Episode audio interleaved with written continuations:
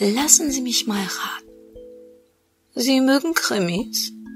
Stimmt's? Doch an was denken Sie, wenn Sie an einen Krimi denken?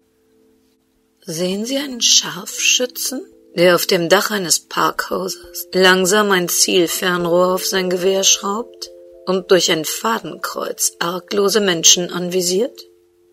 Oder denken Sie an eine Frau, die mit zitternder Hand ihrem Mann eine Pistole an die schweißnasse Schläfe drückt?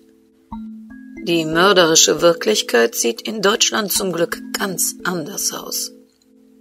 Im Jahr 2006 zum Beispiel gab es circa 2500 Tötungsdelikte. Bei nicht einmal 200 davon wurde eine Schusswaffe verwendet.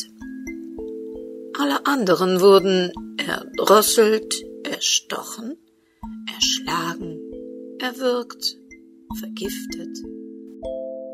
Willkommen in der Welt des Krimi-Kiosk. Willkommen in der Welt von Henrietta Pazzo. Bittersüß, ein Kriminalroman in 17 Episoden von Henrietta Pazzo. Eine Produktion des Krimi-Kiosk Verlages Petra Weber in Köln. Sprecherin Petra Weber. Sie hören Episode 9.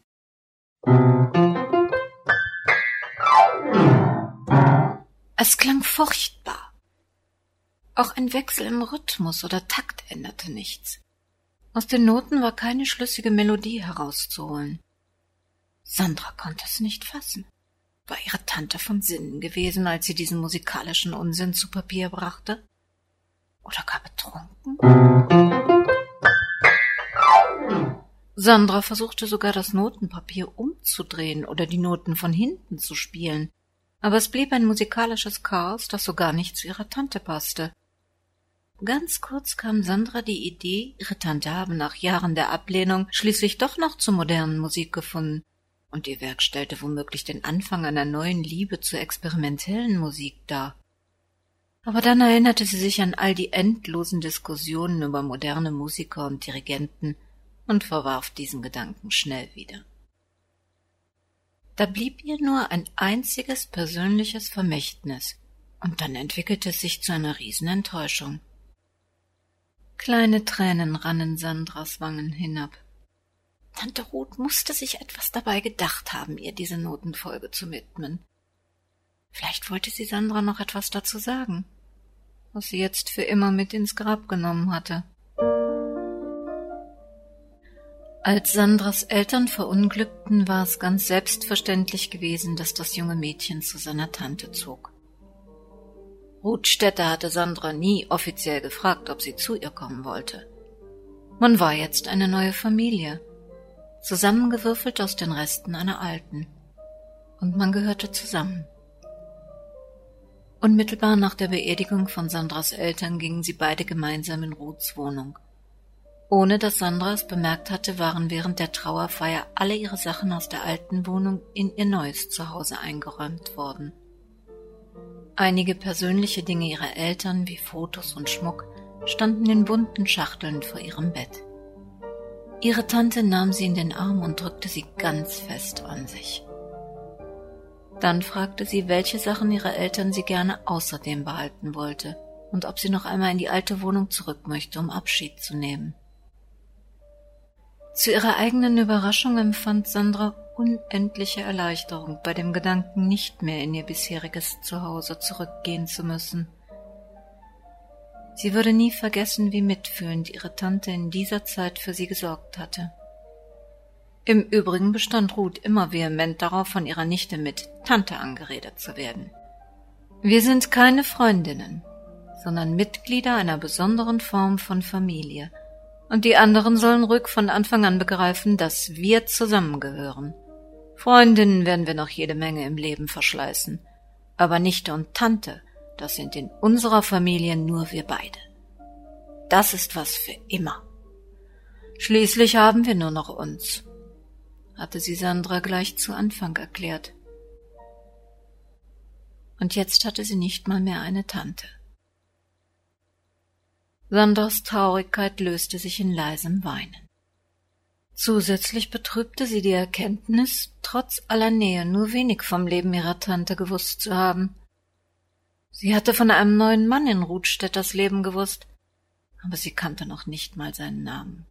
Erst durch diese Frau Westkamp erfuhr sie, dass er Dr. Hubert Mackenbach hieß. Wie ernst war es ihrer Tante gewesen? Hatten die beiden sich geliebt? Sandras Leben drehte sich um Freundinnen, berufliche Pläne oder Reisen, und das Leben ihrer Tante schien auch kaum Zeit für längere Gespräche zuzulassen. Sie wirkte so gehetzt und überlastet, dass Sandra sich fragte, ob ihre Tante Sorgen quälen könnten. Aber Ruth Stetter wies solche Nachfragen stets weit von sich. Sie sei im Moment sehr engagiert und habe viel um die Ohr. Außerdem gäbe es einen netten Herrn, der ihre Ziele und Ideen unterstützt und ihr viel Kraft gäbe in ihrem Kampf. Was mit Kampf gemeint war, wusste Sandra. Für ihre Tante stand fest, dass Menschen und Tiere immer irgendwo auf der Welt manipuliert, körperlich und geistig gefoltert, vergiftet oder anders unter Druck gesetzt würden.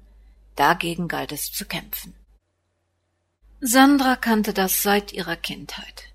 Sie fand das wirklich gut und wichtig, dass ihre Tante keine Auseinandersetzung scheute, um für andere oder ihre Überzeugungen zu kämpfen. Aber sie fand es auch ermüdend, so viel Energie und Kraft für große, fast unerreichbare Ziele aufzubringen. Ständig entdeckte Ruth eine neue Ungerechtigkeit, eine neue politische oder ökologische Schweinerei. Sandra kam oft gar nicht mehr mit, wogegen oder wofür ihre Tante zurzeit kämpfte – obwohl sie sicher war, dass jeder Kampf seine Berechtigung haben musste, wenn ihre Tante ihn aufnahm. Nicht selten schämte sie sich, Zeit für eine Party oder Musikveranstaltung zu verschwenden, während andere bei Wind und Wetter für edle und hehre Ziele ihre Gesundheit gefährdeten. Es demotivierte Sandra, dass häufig sinnvolle und wichtige Projekte, die viel Schweiß und Arbeit gekostet hatten, trotzdem sang und klanglos im Sand verliefen. Sie bedauerte im Nachhinein, ihre Gedanken über Mode und Freizeitaktivitäten nicht doch ab und zu mit ihrer Tante geteilt zu haben. Ihre Befürchtungen, Ruth hätte sie für oberflächlich und dumm gehalten, hatten sie stets von solchen Gesprächen abgehalten. Dabei hätte sie gerne mit ihrer Tante auch über ihre Lebensträume geredet. Natürlich bemerkte auch Ruth bald, dass ihre Nichte nicht mit der gleichen Kampflust an das Leben heranging wie sie. Sie selbst hatte keine Auseinandersetzung gescheut, aber Sandra verschonte sie mit den meisten Details. Immerhin war ihre Nichte eine junge Frau, die erst einmal die schönen Seiten der Welt entdecken sollte, bevor sie sich vielleicht selbst entschloss, gegen die anderen, weniger schönen zu rebellieren. Und ganz in ihrem Innern hat Ruth Stetter gewusst, dass in Sandra nicht das kochende Blut einer Rebellin floss aber es konnte und musste nicht jeder Jeanne d'Arc spielen. Der Mann beugte sich bis dicht vor sein Gesicht. Die eiskalten blaugrauen Augen bohrten sich durch seinen Blick. Irgendwo tief drinnen in diesem Gehirn verbarg sich etwas, das es zu zerstören galt, das für immer vernichtet werden musste, falls es je durch die Oberfläche des Bewusstseins dringen sollte. Hubert Mackenbach fröstelte. Er konnte sich nicht gegen die körperliche Bedrohung dieses Mannes wehren, ohne sich zu verraten. Mit Bestimmtheit glaubte er zu wissen, dass ihm von diesem Mann höchste Gefahr drohte. Aber warum? Alles Grübeln brachte ihm nicht die Spur einer Idee, warum dieser Mann ihn so nachhaltig ängstigte, oder warum er mit aller Gewalt eine Verbesserung seines Zustandes verbergen musste.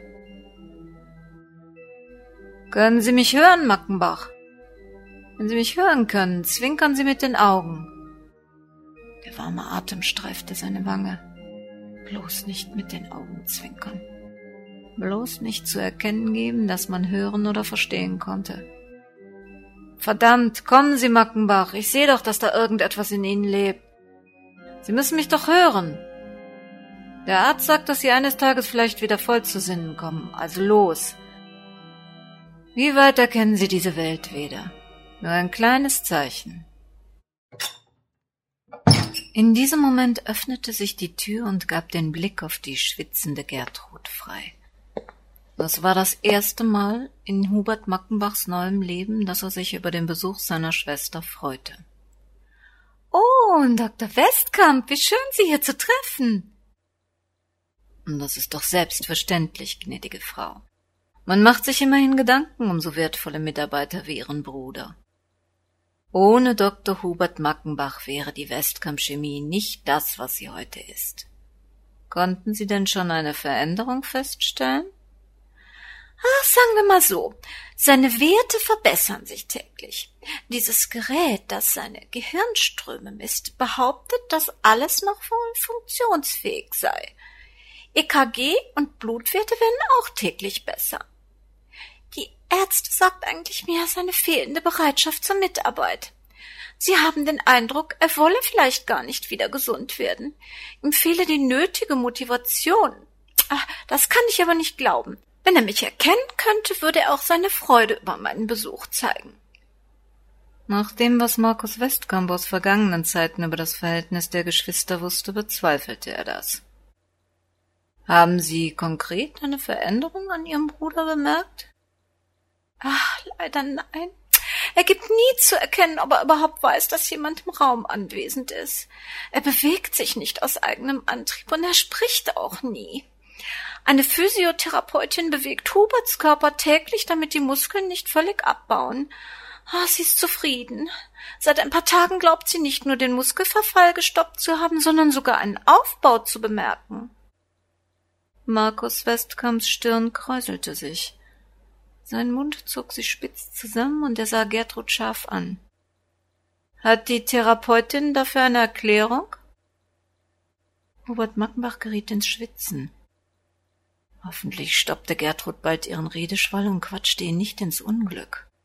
Natürlich, ihre eigene hervorragende Arbeit.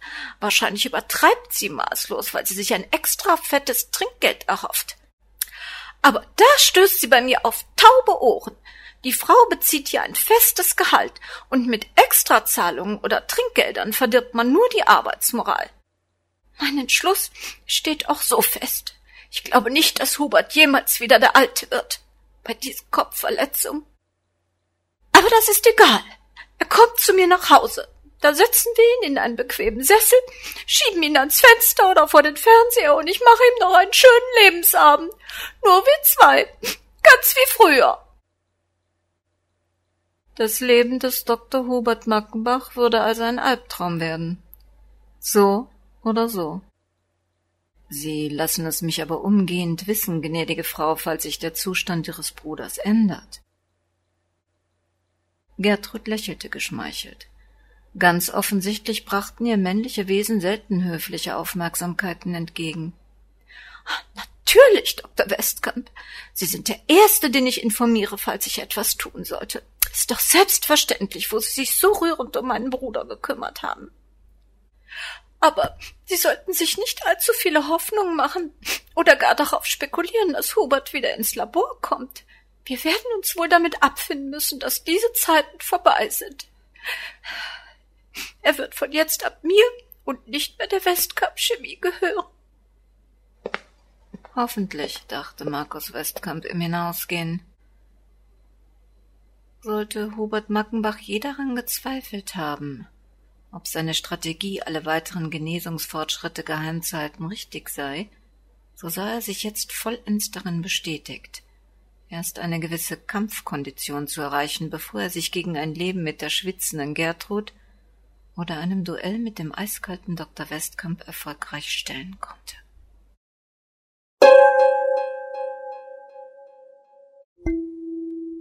Ganz offensichtlich tut Dr. Mackenbach gut daran, sich nicht zu verraten.